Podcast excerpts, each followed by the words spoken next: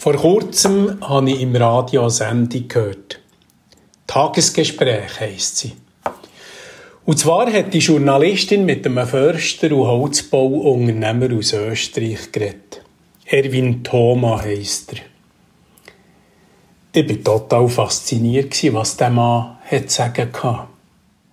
Im Interview ist es um das Thema Mondholz gegangen.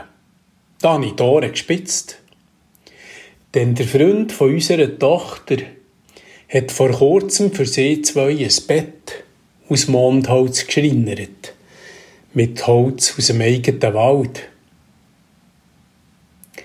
Wir haben über das Thema Mondholz diskutiert miteinander, dafür und dagegen. Er hat das Wissen von den alten Bauern und Zimmermannen in der Umgebung mitbekommen. Das Mondholz sei stabiler und wachse und schwinde nicht so wie das normale Fichtenholz, hat er gesagt. Ich war skeptisch. Auf alle Fälle hat er eine Tanne im Winter bei abnehmendem Mond geschlagen und dann das Holz gelagert vor dem Sagen und Verarbeiten und ein wunderschönes Bett daraus gemacht. Der Erwin Thoman jetzt erzählt, wie er auf das Mondholz gekommen sei. Sein Grossvater, der sei Zimmermann. Und wo sie zusammen haben, anfangen Häuser bauen, er als junger Mann und der Grossvater gegen 80, da hat der Grossvater zu ihm gesagt, du musst Mondholz brauchen für das Bauen. Er, als studierter Forstingenieur, habe noch nie etwas von dem gehört, Mondholz. Das könnte ja wissenschaftlich nicht relevant sein. Hat er sich gedacht, wenn er nie etwas gehört hätte während seinem Studium davon. Das müsse Hokuspokus sein. Und er hat das dem Grossvater gesagt, aber Grossvater, der ist hartnäckig geblieben. Und er hat gesagt, du musst es probieren. Und dann wirst du es dann schon sehen. Und so haben sie im Winter Holz geschlagen bei abnehmendem Mond und wirklich. Das erste Resultat war im Frühling, sei das liegende Mondholz nicht vom Borkenkäfer befallen worden und auch nicht vom Pilz. Und so hat er mit der Zeit viele positive Erfahrungen gesammelt mit dem Mondholz. Er ist aber auch Wissenschaftler. Und das hat ihn doch noch Wunder genommen. Und so hat er mit einem Professor von ETH Zürich zusammen und seinen Studenten das Mondholz wissenschaftlich untersuchen. Und die ETH-Forscher haben herausgefunden, im Sommerholz sei sehr viel Zucker in den Bäumen. Und das brauchen die Bäume für das Wachstum. Und Zucker sind aber auch für einen Holzwurm und für Pilze die ideale Nahrung.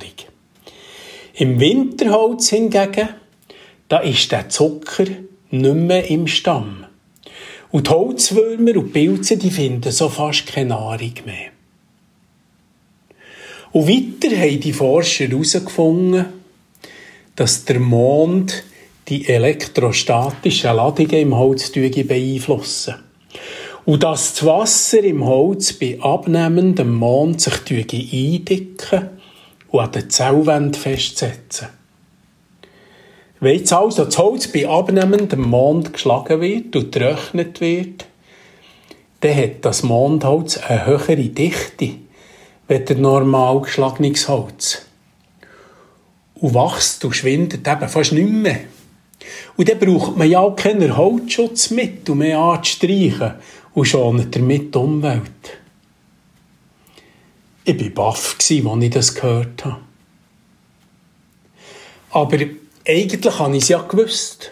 Das Wissen von unseren Vorfahren über die Natur, das müssen wir ernst nehmen und hoch haben.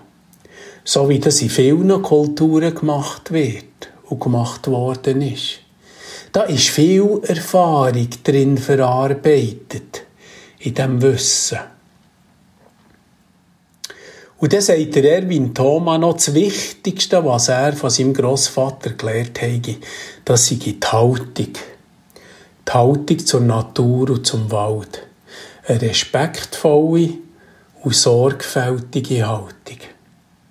Man merkt, er hat seinen Grossvater gern gehabt, geschätzt. Im dritten Buch Mose finde ich einen Vers, der dazu passt.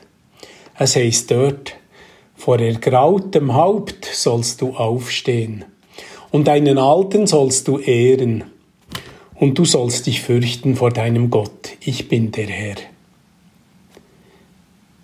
Ich wünsche euch einen guten Tag. Mein Name ist Thomas Josi, bin Pfarrer in Spiez.